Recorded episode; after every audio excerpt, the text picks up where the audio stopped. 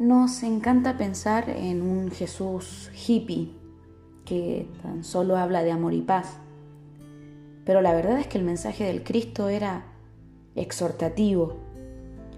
Él decía, arrepiéntanse, porque el reino de los cielos está cerca.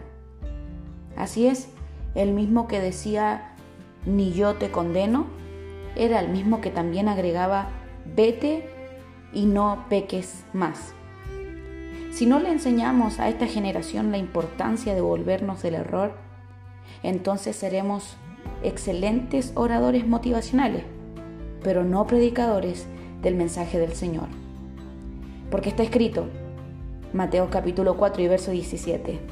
Desde entonces comenzó Jesús. Mira quién lo hizo. Jesús comenzó a predicar. Arrepiéntanse, porque el reino de los cielos está cerca.